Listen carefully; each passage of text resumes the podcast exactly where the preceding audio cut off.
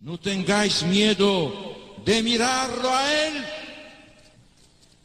Mirad al Señor. Vosotros tenéis sed de vida eterna.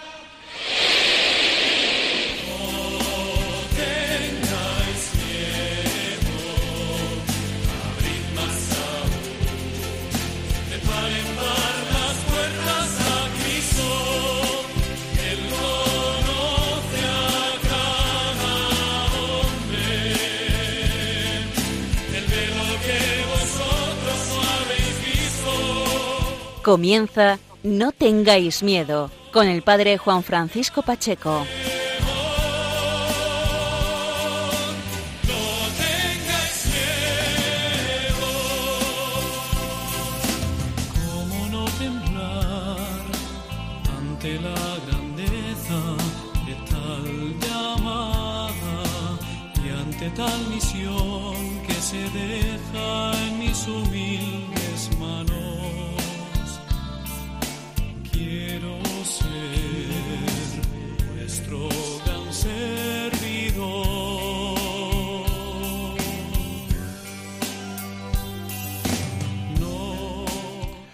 Buenas noches amigos de Radio María. Estamos en un nuevo programa, no tengáis miedo, y es el programa de esta madrugada es un programa especial porque acabamos de celebrar hace unos minutos el segundo domingo de Pascua, el domingo de la Divina Misericordia, el domingo en el que traemos a colación las palabras de Jesús a Santa Faustina Kowalska, Jesús, en ti confío. Y estas palabras del Señor a esta santa polaca encajan perfectamente con el ideario de este programa de Radio María, con la finalidad de este programa radiofónico, que es la confianza plena en Cristo, vivo y resucitado, en la confianza en la misericordia del Señor. Amigos, el sumario es el siguiente. No podía ser de otra manera. Vamos a dedicar el programa a hablar de la Divina Misericordia y desde la experiencia de personas que extienden esta devoción, porque en sus vidas han sido testigos eh, de primera mano de esta misericordia divina. La primera parte del programa, la primera entrevista, va a estar eh, en la primera parte, la primera entrevista va a estar con nosotros, mejor dicho, un eh, laico, padre de familia, que vive en San Sebastián de los Reyes en Madrid, que es abogado y que él ha, ha sido testigo de esta misericordia del Señor en su vida y que ahora mismo es también apóstol de la Divina Misericordia. Nos trasladaremos a través del hilo telefónico hasta San Sebastián de los Reyes. Y la segunda parte del programa nos vamos a dirigir eh, a través del teléfono también hasta la provincia de Badajoz, Herrera del Duque, donde se encuentra una familia que también extiende sobremanera esta devoción a la Divina Misericordia, distribuyendo la imagen de Jesús de la Divina Misericordia. Amigos, este es el sumario y este es el programa que nos espera esta noche. Mil gracias por estar ahí. Un domingo más, una madrugada más, de domingo a lunes, acompañándonos. Comenzamos, amigos. Está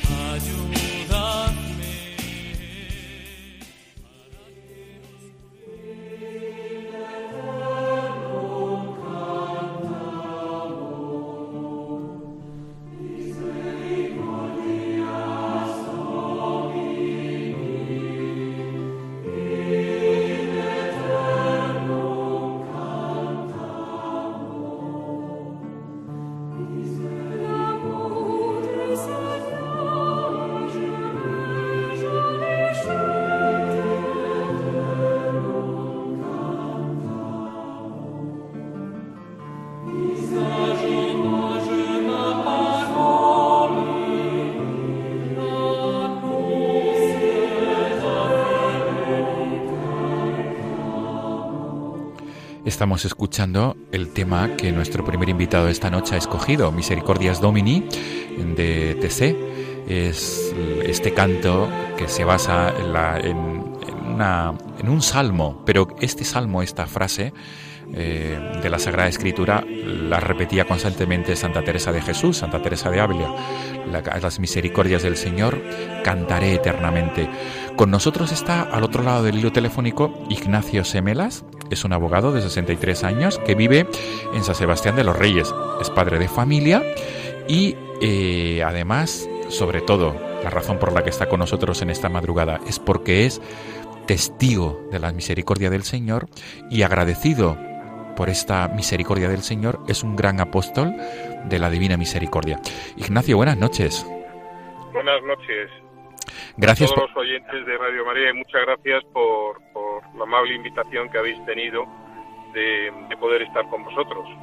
Ignacio, gracias a ti por acompañarnos en esta madrugada y sobre todo porque tu testimonio es vital en esta, esta madrugada después de haber vivido el Domingo de la Divina Misericordia. Creo que le puede ayudar a muchas personas tu testimonio, sobre todo testimonio de, confianza eh, y de esperanza en la misericordia del Señor. Ignacio, la primera pregunta de recibo es, ¿por qué este tema, Misericordias Domini?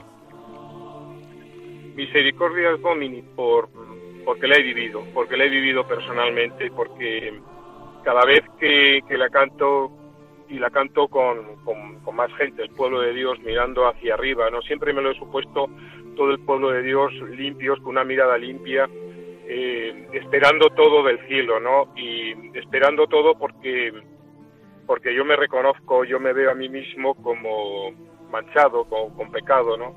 Y veo la enorme, infinita y eterna bondad del Señor, porque si no es por su misericordia y por su piedad, pues la verdad es que no hiciéramos, no, no, no haríamos absolutamente nada, ¿no? Claro. Siempre que es una, es una canción que me llega profundamente al corazón y que además la, la canto y la, la vivo y la siento profundamente de verdad. Claro. Sí, Ignacio, desde tu propia experiencia, ¿verdad? Sí, sí, por supuesto. Mi propia experiencia que se inició pues hace, pues ahora van a ser ya 17 años, cuando pues sin, sin esperarlo, sin esperarlo, pues eh, pues bueno, pues tuve salió, Jesús salió a mi encuentro y salió un, al encuentro porque porque porque era necesario que saliera al encuentro, porque era me di cuenta de que era muy muy querido y muy amado por, por Dios, ¿no? Bien. Y lo hizo en forma bueno, forma un poco al principio incomprensible, ¿no? Pero, pero luego te das cuenta que es absolutamente necesario, ¿no? Sí. Cuando, cuando bueno, pues tuve, tuve un cáncer, ¿no? Sí. Y, Ignacio, mira, si no te importa, por favor, te iba a comentar, eh, vamos a escuchar el tema, eh, Misericordias Domine, durante unos segundos, y ahora, si no te importa, proseguimos y nos cuentas más detenidamente, ¿no? Porque creo que, que vale mucho la pena tu testimonio de, de, confianza.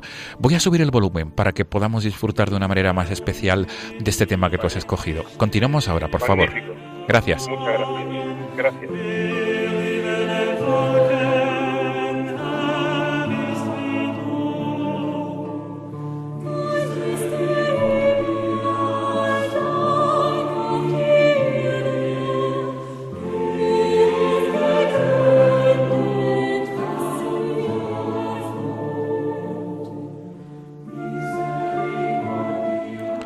Ignacio, eh, este tema supongo que, que, inspira mucha paz, ¿verdad? Me inspira muchísimo agradecimiento. Muchas gracias, decirle muchas gracias al Señor infinito, siempre gracias, gracias y gracias por todo. Muy bien. Ignacio, pues entramos de lleno ya en nuestro diálogo nocturno. Eh, la primera pregunta, antes de, de, que nos relates un poco esa experiencia de la que ya nos has ilustrado en parte, es ¿cómo se resume tu vida hasta ese momento, Ignacio? Hasta el momento en el que tú ya nos has introducido, que es ese, esa enfermedad que se detecta. Antes de esto, ¿cómo es tu vida, Ignacio? Bueno, yo vengo de una familia de 10 hermanos, donde mi padre y mi madre han sido profundamente católicos. Yo creo que la mejor herencia que hemos recibido de mis padres ha sido la educación y dentro de la educación, por supuesto, la fe, porque es pues, la columna vertebral de una persona en toda la vida. Bueno, yo he tenido como todas las personas nuestros altos, nuestros bajos, nuestros baches, pero siempre con un fondo de fe. Yo vivía, pues bueno, pues en el mundo, pues eh, sí, con fe, pero como muchos cristianos, ¿no? pues a lo mejor una fe o una práctica, siempre he sido practicante, nunca he dejado de ser practicante, pero a lo mejor un practicante un poco protocolario, en, fases más o en fases menos, hasta que pues hace aproximadamente 17 años, sin tomarlo ni beberlo, ni saber por qué, luego entiendes por qué las cosas, pues tuvo, tuve, hubo un corte en mi vida, ¿no? Un corte radical en mi vida, que ha determinado una experiencia muy profunda, muy dolorosa, pero quizás la mejor, esto a lo mejor no lo entiende la gente, pero la mejor que he tenido en mi vida, y le doy gracias a Dios por, por toda esa vivencia espiritual que tuve a raíz de un sufrimiento muy fuerte debido a un, a un cáncer, un cáncer fuerte que tuve, y hay dos hay un corte ahí en mi vida donde a partir de ese momento eh, la fe empieza empieza a profundizarse mucho más, eh, empieza a hacerse mucho más vivencia. La fe, si, me, si cabe la experiencia o cabe la palabra, es se hace carne, eh, llevado también de la mano de mi, de mi, de mi mujer, eh, a la que le agradezco profundísimamente su acompañamiento en esos momentos tan difíciles, su entrega, se entrega sin límites y sin pedir nada a cambio, ¿no? Eh, bueno, luego entiendes que Dios eh, te ponga, te pone en el camino. Si quieres te comento un poquito cómo fue los inicios. sí, por supuesto. Pues, Dime, dime. Sí, Ignacio, eh, para que le sirva a todos los oyentes de Radio María, digamos, em, se te llega en, en, este momento, en ese momento que nos has contado de tu vida, eh, se, te comunica que se, ha detectado esa enfermedad, ¿verdad?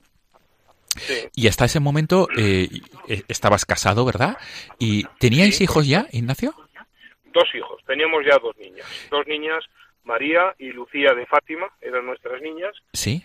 Y, y, bueno se llevaban pues un año un año y, y poco. Sí. Y, y, bueno a mí me detectan yo tenía muchas molestias en la espalda no sabían muy bien qué es lo que me pasaba sobre todo pues eso tenía en las vértebras eh, unas molestias muy grandes yo pensaba que era un pinzamiento. Y bueno pues una noche me caigo me caigo en la de la cama del dolor que tenía me, al levantarme me, ya me, se me pinzan las las las vértebras lumbares me cogen los nervios, me caigo boca abajo, no me puedo levantar. Bueno, pues al día siguiente me llevan al hospital, empiezan a hacer unas pruebas. Yo siempre en el entendimiento de que lo único que tenía era un pinzamiento y cuando hacen cuando hacen empiezan a hacerme las pruebas después de tres días de hacerme una y otra y cuarenta pruebas más pues determinan que lo que tengo es una un cáncer una muy extendido en todo el cuerpo y bueno de hecho de hecho tenía un, un linfoma no Hodgkin de cédula grande tipo A con una metástasis total de hígado, de bazo, de huesos y de médula espinal y donde según parece, porque esto a mí no me lo dijeron los doctores, pero sí se lo dijeron a mi familia y a mi mujer y se lo callaron hasta que yo pasé ya el cáncer, donde se me dieron tres meses de vida, ¿no? Sí. Y, y bueno, yo la verdad es que me quedé muy asombrado, lloré en principio pues por mi madre, lógicamente, por mis hijas, por mi mujer, por la gente que, me quería, no por tanto por mí, ¿no? Y, y, una pregunta que me hice inmediatamente fue ¿por qué, por qué, por qué, por qué? Pero claro, también inmediatamente hacerme me di cuenta de que esa pregunta del por qué suceden las cosas no la sabemos, ¿no? Pero sí me pregunté inmediatamente el para qué. Y esa, el por qué no tiene respuesta en nosotros. Sí la tiene, sí la tiene divina, ¿no? El para qué sí tiene una respuesta por parte de nosotros porque ahí se nos pide a nosotros ser activos, parte activa en ese en esa transformación. Y bueno, pues empezó ahí ya a mí me cogieron me cogieron me cogieron ya eh, bueno, pues me trataron en en, en La Paz en Madrid, un equipo de médicos súper profesionales y, y bueno, pues fue pues no sé, yo cómo te voy a decir, la gente lo vería como un calvario, pues no, yo no lo vi nunca como un calvario, yo siempre estuve, estuve metido en, en las llagas de Jesús, siempre ofrecía todo el dolor.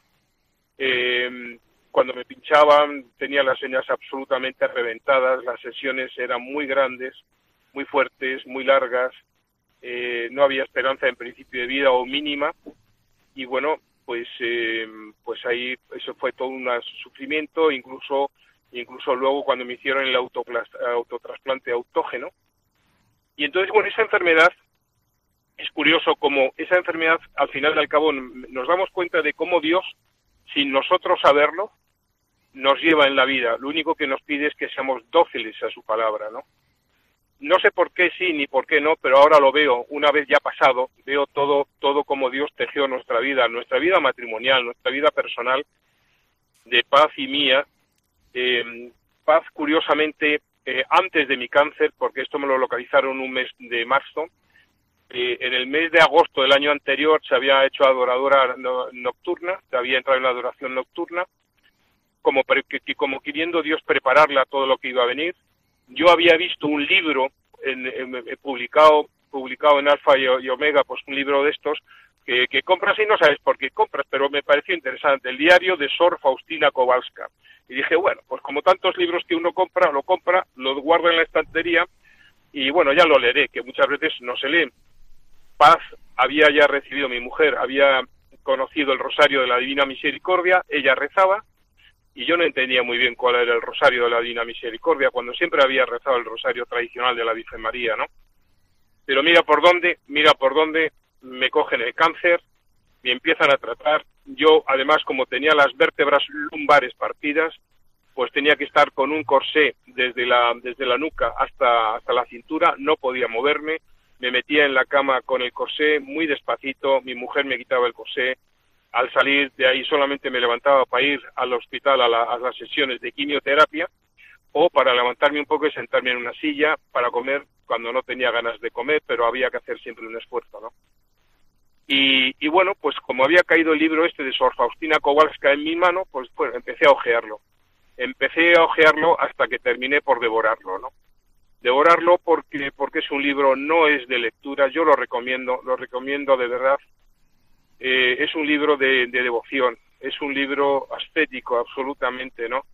Yo nunca me habría podido imaginar leer un libro como, como el diario de Sor Faustina Kowalska, pero en mi enfermedad había desaparecido todo lo accidental de mi vida y se había quedado nada más que lo esencial, ¿no? Y ese libro para mí fue una auténtica, una auténtica bendición y donde aprendí de mano de Sor Faustina Kowalska y de la mano del Señor que nos había puesto en ese camino amar al Jesús de la Divina Misericordia, amar en definitiva a Jesús, ¿no? A sus llagas, a sus llagas que siguen sangrando y saliendo agua, ¿no? Pues por, por ese amor derramado no correspondido, ¿no? De las personas, ¿no? Fue para mí un toque de atención, de amor profundísimo, profundísimo, ¿no? Para mí y para mi mujer, ¿no? Y donde también entendimos algo que es fundamental, ¿no? Porque eso ya me lo, me como lo he dicho antes, eso me pasó a mí nada más, nada más empezar el cáncer, ¿no? Cuando uno se pregunta por qué, eh, por qué es, es querer conocer las cosas, querer conocer los designios de Dios y eso muchas veces eh, no es posible, ¿no? Pero sí, sí uno puede tener respuesta del para qué o el para qué os sucede esto y ese para qué va muy de la mano de otra de otra algo fundamental que el Jesús de la Divina Misericordia siempre dice, ¿no? Que es la confianza. Dios no nos pide inteligencia, no nos pide comprensión, no llegaremos nunca a hacerlo. Eso es, es un error de, de, las personas, de los hombres, de las, mujeres, intentar comprender las cosas. Dios solamente nos pide confianza en Él. Confianza. Es como decía el Padre Pío, no es como el telar que tú ves desde abajo, ves hilos deslavazados, no ves nada, no, nada ordenado, pero si lo miras desde arriba, es decir, cuando nosotros sea, eh, seamos capaces de, de ver el mundo, todo lo que nos ha sucedido en esta vida, una vez que pasemos al Padre, cuando pasemos a cuando pasemos a otra vida veremos que todo en la vida ha tenido un sentido aunque nosotros no lo hayamos entendido. Pero las gracias se derraman si tenemos confianza esa confianza que Dios nos pide.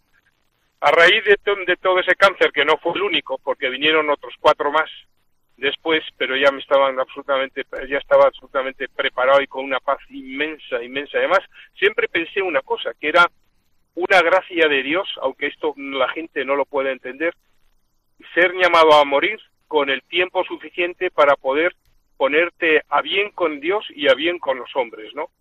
Toda mi preocupación era pedir perdón, perdón, perdón y perdón a muchísima gente cuando ves la vida desde el punto de vista de la muerte, de que te vas a morir mañana, la vida cambia diametralmente 180 grados, ¿no? Y, y bueno, fue una experiencia magnífica donde por primera vez tomé, tomé contacto con el Jesús de la Divina Misericordia, además de mano de una gran santa polaca y de mano de un gran, de un gran papa que por entonces teníamos como era Juan Pablo II, también polaco, y que ensalzó la, la fiesta de la Divina Misericordia.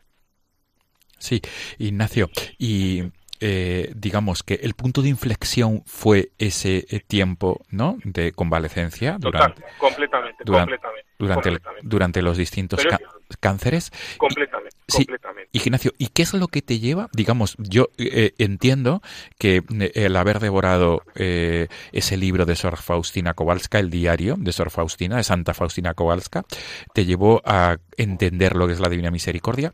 ¿Cómo se desarrollan los acontecimientos a continuación? ¿Y qué es lo que te lleva a ser apóstol de la Divina Misericordia? Bien, antes, antes me gustaría explicar una cosa que antes no he dicho. Sí. Realmente sí devoro ese libro, pero lo devoro en, en medio año, Ajá. porque cada frase de ese libro tiene una meditación, tiene, tiene un sentimiento, tiene un sentido de, de Dios que comunica al Señor a Sor Faustina. Muchas veces leía a lo mejor media página y me quedaba profundamente meditando lo que había leído, ¿no? Así es un libro que queda pendiente de volverlo a la relectura. Contestando, contestando a lo que tú me preguntas, pues mira, pues realmente, ¿qué es lo que me lleva a ser apóstol de la Divina Misericordia? Pues estar eternamente agradecido, profundamente agradecido de la misericordia, de la bondad que Dios tuvo en mi vida, que tuvo en mi familia, que tuvo con mis hijos, eh, y que me llevó a, a no a no quedármelo para mí solo, ¿no? Eh, la fe se comunica y se comparte. Si, si tienes algo grande tienes que darlo, tienes que compartirlo, ¿no? Si tienes algo grande y te lo quieres quedar tú, mm, lo que es muy grande al final uno por ese egoísmo se hace pequeño, ¿no? Y yo la verdad es que no tuve más que agradecer a Dios, agradecer, agradecer y agradecer eh, pues eh, todo el bien que había hecho en mi familia, aunque había sido una experiencia profundamente dolorosa, pero profundamente necesaria. Ahora se ve desde la perspectiva ya del pasado fue absolutamente necesario pues esa especie de, de, de barazo que el Señor te pega para no para para llevarte y llevarte y atraerte mucho más a él, ¿no? Eh, y, y, bueno es que además es que bueno pues eh, nosotros empezamos a comprar pasquines a comprar estampas a comprar rosarios a comprar libros. Eh, hice hice hice pues varios eh, varios póster grandes enormes llevándolos a una imprenta grandísimos del Jesús de la Divina Misericordia a regalárselos a muchísima gente a mu sobre todo pues a, a la familia que tú has dicho de, del Duque, una familia pues muy sagrada, para mí muy santa, toda la familia muy santa, ejemplo, ejemplo, ejemplo en la tierra de lo que puede ser una sagrada familia, ¿no? Gente con las que comunicamos muy bien, muy fácilmente, porque cuando hablas de Dios todo es fácil, ¿no?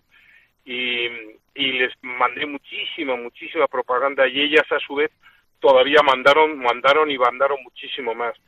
¿Qué me ha hecho ser propagador de la Divina Misericordia? Pues estar convencido de que es una devoción muy buena, muy auténtica, muy verdadera, muy del cielo y muy necesaria para estos últimos años.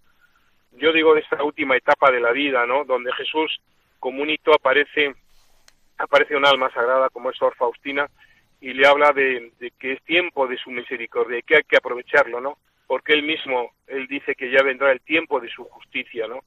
Y que no hay que desaprovechar la misericordia. Se me, ha, me hago apóstol yo junto con mi mujer o mi mujer y yo, porque no podemos guardar todo el bien que hemos recibido entre nosotros, ¿no? Mm, porque hay que propagar esa, esa, esa devoción y porque cuando entro en una iglesia y veo un cuadro grande del Jesús de la Divina Misericordia me encuentro como acogido, me encuentro como recibido, como no sé, es un sentimiento muy muy personal, muy yo, muy muy mío, ¿no? Sí. Ignacio, quiero entender que los distintos cánceres se curaron por completo y que eh, eh, has comentado que tenías dos hijos en ese momento, luego llegaron otros dos. Sí, eso fue una, eso fue una, pues eso, pues que, Jesús está ahí, ¿no? Que, que, que, todo fue absolutamente, absolutamente milagroso. Yo tuve después del primer cáncer, tuve un segundo cáncer, me quitaron el riñón derecho, tuve un tercer cáncer porque el que me había quitado el riñón, el doctor me había quitado el riñón, me dijo que la próstata estaba muy tocada también y que había que eh, operarla, que no sabía si darla luego radio o quimio porque posiblemente ya no tenía reserva medular o la tenía muy pequeña después de la cantidad de quimioterapia y de radioterapia que me habían dado. Tuve un cuarto cáncer de cáncer de vejiga y un quinto también que gracias a Dios me lo llegaron a coger a tiempo por esas revisiones anuales que yo me hacía, ¿no? Y todo fue gracia porque mm, después del el, tratamiento del primer cáncer yo ya tenía dos, dos niñas, dos niñas muy pequeñas, de María y Lucía de, de tres y de dos años, y, y, bueno, pues eh, después de, de, la primera fase del tratamiento del primer cáncer, que era quimio más quimio y más radio y más radio y más radio, cuando me dijeron que yo ya estaba limpio completamente del cáncer, bueno, pues mis células madre, las células madre, las cogieron, las dieron quimioterapia, las, eh, las, eh, las invernaron, las congelaron para luego tras, tras, eh, trasplantarlas.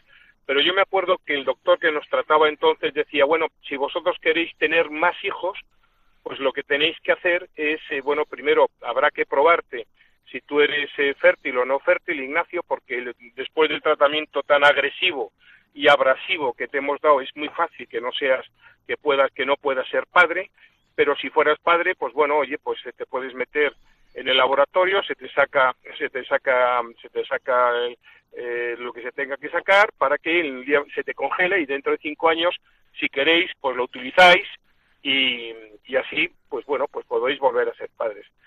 Claro, a mi mujer y a mí esas cosas nos parecían tan extrañas, ¿no? Tan extrañas, sobre todo cuando veníamos de una experiencia tan fuertemente vivida, que los dos, cuando el doctor de buena fe nos decía esto, y además nos decía, bueno, tener en cuenta que es muy posible que tú seas infértil, hombre, a 100%, yo me decía, hombre, 100% no, pero, pero un 99,99% de posibilidades y, y mucho más después del tratamiento del trasplante que te vamos a hacer porque ahí te vamos a abrazar absolutamente, ¿no?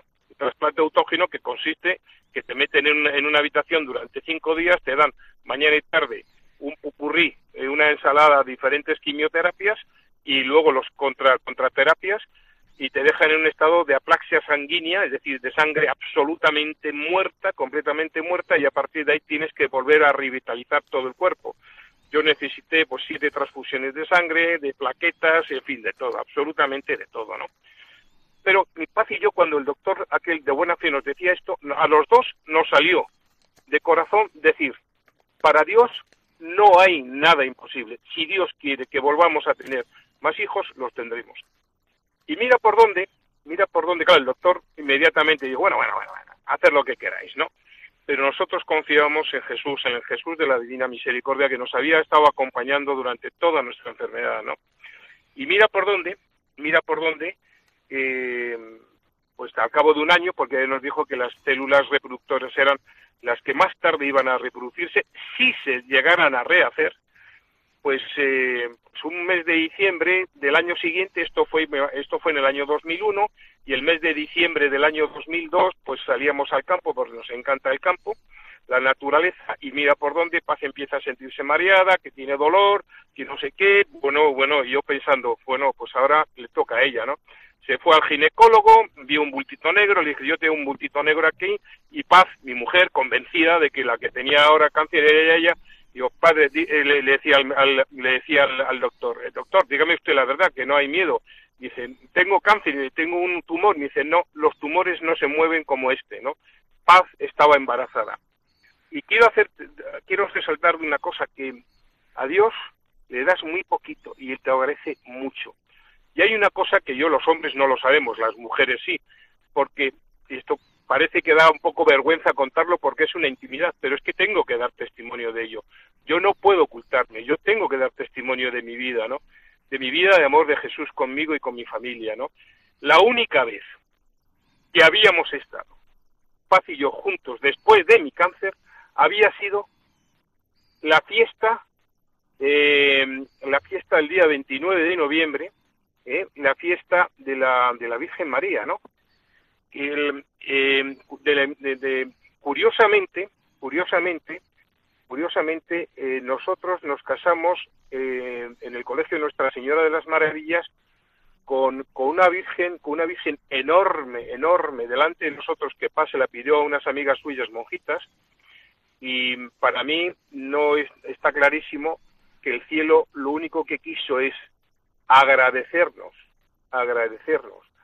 Que nuestro testimonio de fe, nuestro testimonio de amor en una prueba tan difícil y lo único que vino el Señor es a darnos las gracias con una hija maravillosa a la que pusimos de nombre María Teresa de Jesús porque nos enteramos de que era niña el día cuando vivíamos en Colmenar Viejo en una iglesia el día que los claretianos de Colmenar Viejo traían una reliquia de Roma auténtica de Teresa de Jesús. Paz y yo nos miramos y dijimos, como sea niña se va a llamar Teresa de Jesús y si es niño, yo le dije, Rodrigo, pues hombre, pues en recordatorio de Rodrigo Díaz de Bilbar el Cid. Y fue niña y nuestra tercera niña se llama María Teresa de Jesús. Pero no solamente las gracias terminan ahí, Paz volvió a quedarse embarazada, esta vez lo perdió casi de cuatro meses, y pero volvió a quedarse embarazada y tenemos pues bueno pues a un machote en casa de, de seis años que se llama que se llama Juan Ignacio Pelayo que me que bueno que me aviva que me ayuda a mí con tanta mujer que tenemos en casa la mujer y tres y tres hermanas y en fin para contrarrestar un poco para contrarrestar un poco a las féminas de casa. Qué bueno. lo digo en broma no pero todos felices todos felices. Sí, Ignacio, mm, para ir terminando, no me gustaría eh, que dejáramos esta pregunta en el aire, sino que eh, quisiera realizarla y además mm, que pensaras mucho en los que nos están escuchando ahora o luego posteriormente a través del podcast del, del programa de Radio María. Ignacio, tu mensaje para los que puedan estar ahora pasando por una enfermedad idéntica o similar a la que tú pasaste. Es decir, desde tu experiencia de fe, de esperanza y de haber practicado la misericordia, ¿cuál es tu mensaje para los oyentes de Radio María en general y sobre todo para los oyentes que puedan estar sufriendo por esta enfermedad o algún familiar que nos esté escuchando que tenga cerca de, de, él eh, o de ella alguien que está pasando por un cáncer o por una enfermedad terminal? Bueno, pues yo mi, el mensaje que les daría es que Dios no hace las cosas eh, sin sentido, que todo tiene una, una, un sentido en la vida de las personas, incluso las que desde el punto de vista humano no tienen ningún sentido, como es el sufrimiento, y que confíen, que confíen en la misericordia de Dios. Y que muchas veces todos pedimos que nos curemos. Yo pedía que nos curáramos, que me, curara, pero siempre decía, Jesús, pero que se haga siempre tu voluntad. A lo mejor Jesús nos envía algo, ¿para qué? Para que miremos profundamente hacia Él, para que nos convirtamos. Porque la vida, esta vida, yo tengo casi 64 años y como todos, si los recuerdos de ayer, de, mi infancia, fueron, están tan vivos como si hubieran pasado ayer mismo, ¿no? Que vamos a pasar muy rápido de esta vida, que nuestra vida está en otro lado, que nuestra vida está después, ¿no? Y que confiemos y que amemos al Señor. Y que si nos viene una enfermedad de estas muy graves, pongamos al Señor siempre por delante, porque Él primero sufrió mucho más que nosotros siendo clavado como fue atrozmente clavado en una cruz. Yo les doy un mensaje de que confíen en el Señor siempre y que amen al Señor. Nos quedamos con estas palabras tuyas. Ignacio Semelas, abogado, que reside en San Sebastián de los Reyes y además padre de familia, esposo, tienes cuatro hijos y has pasado por diversas eh, enfermedades, diversos tipos de, de, enfermedad terminal y que ahora mismo cantas las misericordias del Señor después de haber, de haber sido curado y de experimentar en primerísima persona ese amor misericordioso. Ignacio, te damos las gracias de verdad por tu testimonio de fe y de esperanza y sobre todo de mucha confianza en este... No, no, total, total, total, confianza total en todo lo que pase, todo lo que pase. Desde, desde tú me lo decías antes, padre, pero desde, desde aquel momento que se produjo ese corte en mi vida, mi vida ha cambiado. Todo es confianza, para bien y para mal, todo es confianza siempre. Qué bueno. Ignacio, nos quedamos con este mensaje tuyo. Todo es confianza, todo es gracia. Mil gracias y por este testimonio de la Divina Misericordia, por este, por este testimonio de haber experimentado el amor de Dios. Y además muy profundamente, Ignacio. Hasta pronto. Gracias, gracias, a vosotros y que de verdad que se acerquen la gente con confianza al amor misericordioso del Señor, a la fiesta de la Divina Misericordia que acabamos de celebrar, que es algo, algo maravilloso, de verdad. Y que repitamos la ejaculatoria, quiero entender, ¿verdad, Ignacio? Por supuesto. Por Je- supuesto. Jesús- sí, Jesús, confío en ti, pero hay una cosa que al Señor le gusta mucho cuando se termina de rezar el rosario, la Divina Misericordia, es el decir esto de Santo Dios, Santo fuerte, Santo inmortal, ten misericordia de nosotros y del mundo entero. Nos quedamos con esto, Ignacio. Ignacio Semelas, eh, padre de familia y propagador de la Divina Misericordia, que vives en San Sebastián de los Reyes, en Madrid. Mil gracias y hasta pronto, Ignacio. Nos em- Hasta pronto y mil gracias, mil gracias a todos vosotros. Buenas noches, Ignacio. Buen- buenas, buenas noches.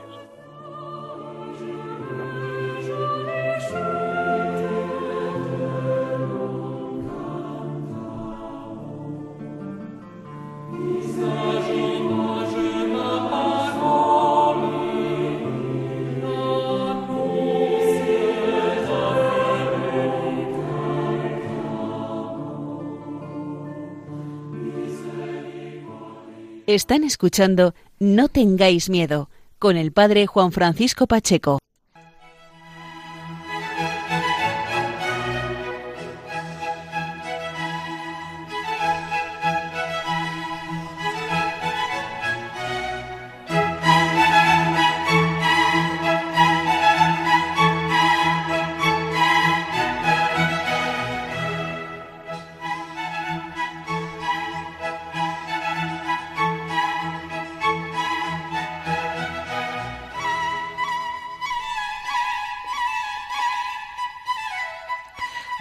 Continuamos el programa de esta madrugada, de domingo a lunes, en el contexto de la fiesta de la Divina Misericordia que hemos celebrado este domingo, que acaba de finalizar hace unos minutos, el segundo domingo de Pascua, fiesta de la Divina Misericordia, así instituida por San Juan Pablo II.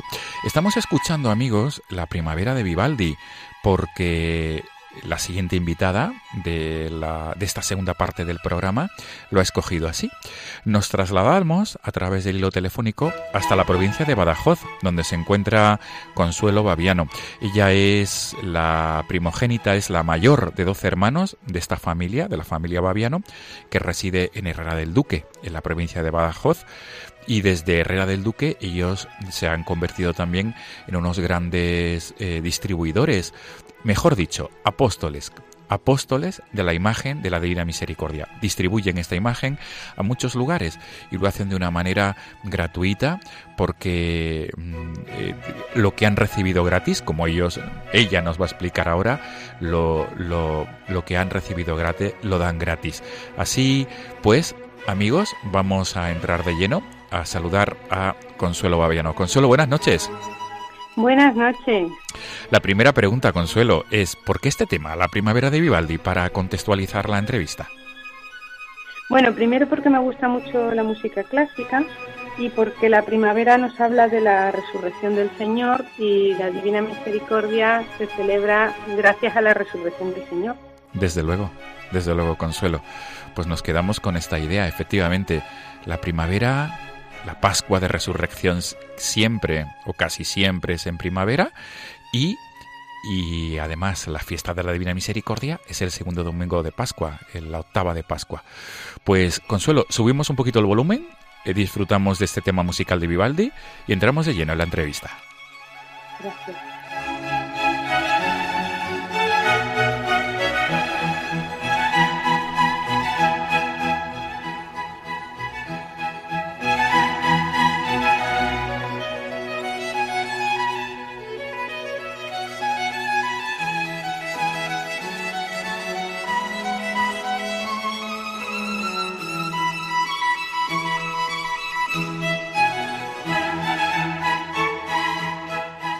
Consuelo es un tema, la verdad es que, que nos transmite mucha vida, ¿verdad? Mucha esperanza, ¿no?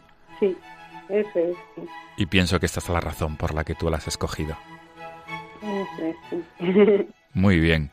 Consuelo Baviano, pues entramos ya de lleno en la entrevista, después de haber disfrutado durante unos segundos de este tema musical de Vivaldi. Consuelo Baviano, vamos a resumir un poquito quién es la familia Baviano, cuántos la formáis parte y, y sobre todo vuestra experiencia de la Divina Misericordia. Adelante, por favor.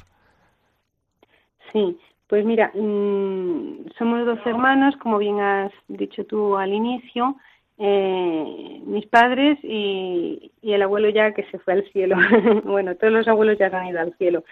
Eh, dentro de los hermanos somos seis chicos y seis chicas y tengo dos hermanas que son carmelitas descalzas que están en Talavera de la Reina y tengo un hermano que es sacerdote desde el 2009. Qué bien, la familia bendecida además por vocaciones, dos vocaciones a la vida contemplativa, al Carmelo y un sacerdote, desde luego.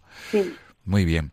Consuelo, ¿y vosotros, eh, como familia, colaboráis con parroquias, con instituciones, en distribuir, en extender la devoción a la Divina Misericordia? Eh, ¿Por qué, Consuelo? Bueno, yo creo que ese amor especial, digamos, eh, a la Divina Misericordia, aunque en mi familia ya lo teníamos, pero como que fue como un empujón fuerte gracias a un señor que reside en Madrid, que es el que ha hablado hace un ratito, que se llama Ignacio Semelas, mm, que venía aquí mucho a cazar y entonces nos regaló en una ocasión un cuadro de la Divina Misericordia y luego regaló otro grande de dos metros para la parroquia. Y pues no sé, así hablando, ¿no? A la devoción a la Divina Misericordia, nos dijo, hombre, pues si queréis así algún cuadro así grande y tal para alguna otra parroquia o si alguna cosa y tal, pues no tenéis más que decírmelo. Y entonces, pues como ahí, pum, se enciende una bombillita y dices, así, ah, pues es que es muy importante la Divina Misericordia y tenemos que, que, que, propagarla porque, porque el mayor atributo de, de, Dios es su amor y su misericordia. Entonces, mmm, no sé, es algo muy grande, muy grande, que, que, el mayor pecador, por muy empedernido que esté, por muy perdido que esté, si tiene un pequeñísimo resquicio de, de, mirar al Señor, de, de, mirar a Dios y de decirle al Señor, sálvame, ayúdame o no puedo más, el Señor corre y hace el resto del camino. Entonces, mm, somos muy torpes si no, si no ponemos nuestro granito de arena y, lo que el Señor ha puesto a nuestro alcance para dar gratis lo que hemos recibido gratis. Entonces, mm, sí que Ignacio mm, fue súper generoso, que nos regaló, yo no me acuerdo si fueron veintitantos cuadros de dos metros de altura, o sea... Veintidós, veintidós láminas, quiero entender, eh, grandes, ¿verdad? Sí, Sí, sí, pero bueno, con su bastidor y todo, o sea, el cuadro ya montado. Qué bueno. no, no, no solo la lámina, sino el cuadro montado y todo. Entonces, eh, eso fue como, como un empuje muy fuerte en decir, pues yo mm, tengo que, o sea, no le puedo decir a Dios que no, o sea, Dios llama a la puerta y, y no le puedes decir que no. Y, y entonces, pues fue a raíz de eso que, empezamos a, propagarlo y, como hubo muy buena aceptación por parte de todo el mundo y de los sacerdotes y de los conventos y de pues a cualquier sitio, ¿no? Pues a Perdón, Consuelo, te, te, hemos perdido un poquito, por favor. A lo mejor se ha ido un poco la conexión. Sí, se ha ido un poco. sí, eh, decías, perdón. A ver, que a raíz de, los cuadros que nos mandó Ignacio, eh, luego nosotros buscamos una imprenta que nos hicieran impresión digital en formato grande, porque aquí en el pueblo no, no lo hay. Entonces sí que buscamos una imprenta fuera y nos hicieron otros 50 cuadros, otros 50 láminas y luego sí aquí sí que los montamos con, con el, hicimos aquí nosotros el bastidor lo montamos y lo llevamos a las parroquias y lo más importante para nosotros pues es que, que, que lo pusieran. O sea ya el, el, el, importe del cuadro es lo de menos porque cuando tú inviertes en el señor el señor te te reporta el mil por mil o sea eh, o el mil por por uno. Tú pones uno y él pone mil o pone un millón o sea el pequeñísimo granito de arena que tú puedas poner, el Señor te lo hace grande, te, te, en tiempo, en dinero, en todo. O sea, cuando tú primero pones los intereses del Señor y en segundo lugar tus intereses, el Señor te lo recompensa y con creces, o sea, no, no se deja ganar en generosidad y yo eso pues lo he constatado en el día a día y, y, y, en todo, o sea, en, en mi empresa y, en todo, o sea, no, no, no, no por eso se ha achicado nada, sino que se ha engrandecido. No, no sé si me explico. Sí, perfectamente. Lo que nos gustaría, me gustaría, eh, Consuelo, es que pudieras concretar un poco esa experiencia, ¿no? De que, que habéis tenido como familia, ejemplos, mm, alguna anécdota, algo que puedas compartir con nosotros. Es decir, a raíz de esta distribución de las imágenes de la Divina Misericordia, eh, ¿qué habéis constatado? Y lo que tú decías, el Señor ha estado grande con nosotros, nos ha dado el ciento por uno. ¿Cómo, Consuelo?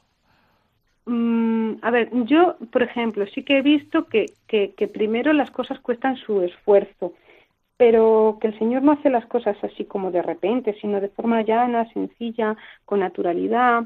Pues ves como a lo mejor las parroquias o la gente te piden la lámina de la Divina Misericordia y pues tú te haces el huequito, te haces la ruta, te haces mm, y, y, lo llevas y, te lo reciben con muchísimo cariño y tú además ves cómo, cómo eso mm, se nota en las personas, en que las personas se hacen mejores.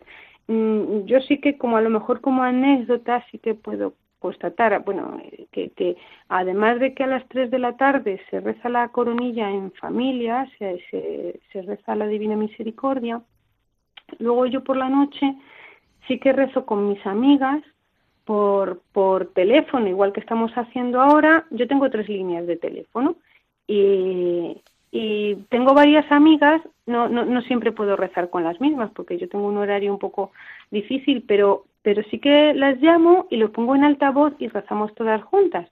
Y, y como anécdota sí que puedo decir que gracias a Dios, gracias a la Divina Misericordia, se han arreglado muchos matrimonios rotos, o sea, mm, de esto que te llega, ¿no? Ay, fulano, fíjate, pues que se han separado, que están separándose o que están eh, pasando una dificultad, que están, que se están tirando los trastos a la cabeza y nos ponemos a rezar una novena y termina esa novena hacemos otra y otra y otra y y, y, y, y la alegría que te da el hecho de que, de que muchas veces a lo mejor el matrimonio en concreto no saben ni siquiera que estás rezando por ellos, otras veces sí lo saben, pero la grandeza de Dios es que cómo ese matrimonio se recompone. No sabes cómo ni por qué, pero sí sabes por qué. Es por la gracia de Dios que actúa gracias a la oración confiada, de que confías como un niño en, en la misericordia de Dios como, como Abraham confió en el Señor, o sea, eh, hasta el último segundo, o sea, eh, eh, Abraham confió, contra toda esperanza confió que el Señor era capaz de resucitar muertos, y entonces el Señor le pide el sacrificio del heredero de la promesa y Abraham no duda. Entonces, la confianza plena, segura de que el Señor actúa y la oración confiada es la que produce el milagro. Y eso es lo que sí que he experimentado en, muchos matrimonios por los que hemos rezado la Divina Misericordia y que se han, se han recompuesto mm, y que están más unidos que antes y que es para dar mucha gloria a Dios. Qué bueno. muchas gracias a Dios. Desde luego, Consuelo. Y Consuelo, experiencias de personas que se hayan acercado, que estaban eh, lejos de la práctica de la fe, lejos del amor de Dios, ¿habéis tenido desde, desde, vuestra experiencia y vuestro trabajo de, de, extender esta devoción? Pues así concretamente, concretamente, de una amiga mía, sí. Luego a lo mejor, eh, como, como el Señor actúa en el silencio, yo sí sé que hay mucha gente que, que se ha acercado. Por ejemplo, aquí un año que hubo unas misiones en Herrera, ¿no? Que vinieron unas familias a, a pasar un verano, un mes estuvieron, eh, o casi un mes, a lo mejor fueron veintipico de días, y sí que cada semana hacíamos en un barrio una misión y repartíamos la Divina Misericordia y eso se notó muchísimo en el pueblo, muchísimo. Qué bien. Que, que la gente se acerca a Dios eh, cuando, cuando tú hablas de Dios y cuando tú trabajas, eh, el fruto está siempre ahí. Que salga antes o que salga después, pero siempre, siempre está ahí. Qué bien. Consuelo, tu mensaje esta noche para todos los que nos están escuchando en esta madrugada, después de haber vivido este segundo domingo de Pascua de la Divina Misericordia, y tu mensaje igualmente para los que puedan escuchar este programa mm, a través del podcast que, pueden conseguir los oyentes en la página web de Radio María buscando este programa No tengáis miedo. ¿Cuál es, Consuelo, desde tu experiencia de, de ser partícipe de la Divina Misericordia, de la misericordia del Señor y de ser tu familia, los Baviano, eh, esos grandes apóstoles ¿no? de esta devoción, concretamente distribuyendo su imagen por templos y por instituciones. Pues como dice el título, no tengáis miedo, o sea que el Señor es muy grande, muy generoso, que no se deja ganar en generosidad y que no importa lo hundido que una persona esté, que si una persona tiene el mínimo, mínimo, mínimo eh, pasito que pueda dar hacia el Señor, hacia levantar los ojos al cielo y decir Señor, con que diga eso, el Señor hace el resto. O sea, que la misericordia de Dios es muy grande, que tenemos que confiar en Él plenamente. O sea, plenamente es sin sombra de duda, sabiendo que Él nos perdona siempre y nos reconstruye y nos recompone siempre, aunque, aunque, aunque a los ojos humanos estemos perdidos completamente. O sea, por muy perdida que esté una persona, para Dios siempre hay recomposición, siempre hay salvación y siempre hay perdón. Qué bien, Consuelo. Pues nos quedamos con esto, con este mensaje tuyo, eh, vuestro como familia. Siempre hay tiempo para la misericordia. Consuelo, eh, mm, ¿seguís distribuyendo estas imágenes como familia? Sí, sí, sí, sí, sí. Sí, si alguno lo necesita, la quiere, hay de un metro y hay de dos metros, o sea, bonitas y lustrosas. Qué bien, qué bien. ¿Hay algún modo de contactar con vosotros? Date cuenta que este programa se escucha en, toda España, incluso en América Latina por el cambio de hora en los países latinoamericanos me consta porque llegan correos electrónicos al programa personas de Argentina, personas de otros países latinoamericanos que lo siguen este programa. Entonces, Consuelo, ¿cuál es el modo fácil de contactar con vosotros? Pues, a ver, puede ser por teléfono al 924 650 982 o puede ser también por correo electrónico a la Virgen de Extremadura arroba hotmail.com o también puede ser por WhatsApp también al 900 al perdón 627 01 3447. ¿Te importa repetir, por favor, Consuelo, sobre todo los números de teléfono? Tengamos en cuenta que las personas que puedan llamar desde fuera de España tienen que marcar el prefijo nacional 340034. 34 que es el prefijo internacional de España. Por favor, el teléfono, decías, el, primero. El teléfono fijo, el teléfono fijo es el 924 650 982. Y el teléfono Y el teléfono móvil que tiene WhatsApp es 627 013447. De, ah, también nos hablabas de un correo electrónico. Sí, todo junto y en minúsculas, la Virgen de Extremadura, arroba hotmail.com. Pues estupendo. Consuelo Baviano, mil gracias por atendernos y sobre todo por ese mensaje de esperanza y de confianza en la Divina Misericordia. Consuelo. Pues... Muchísimas gracias a todos los que formáis el equipo de Radio María. Pues, Consuelo, nos volvemos a encontrar, Dios quiera que pronto, para te emplazamos, ¿no? Porque la verdad es que eh, sois un ejemplo y sobre todo el ejemplo de familia entregada no solamente al trabajo, sino también al apostolado, a, a extender el amor de Dios, en este caso la divina misericordia. Muchas gracias. Que el Señor os bendiga siempre. Buenas noches, Consuelo, y feliz Pascua de Resurrección. Igualmente. Nos, quedamos, nos quedamos con este tema de Vivaldi, la primavera que tú has escogido. Gracias. Hasta pronto, Consuelo.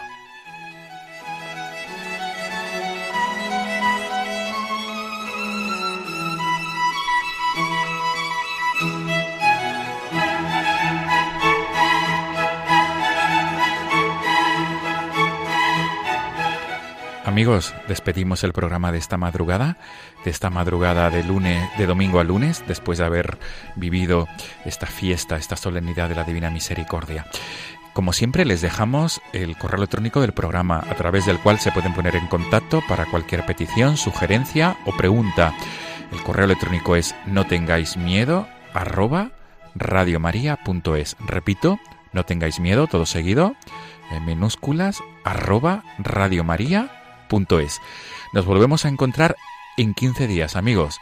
Como siempre, gracias por estar ahí acompañándonos en las madrugadas de domingo a lunes en este espacio de la Casa de la Virgen, de la Radio de la Virgen, este espacio que siempre quiere ser un foro, un foro de esperanza y un, y un foco de luz, especialmente para todos los que sufren.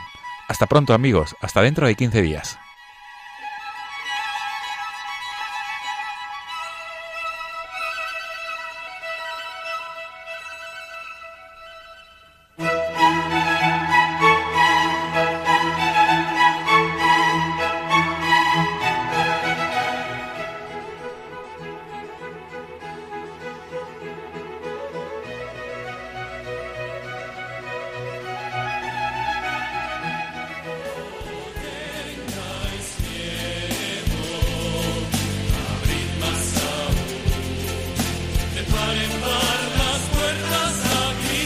Así finaliza en Radio María No tengáis miedo, un programa dirigido por el padre Juan Francisco Pacheco.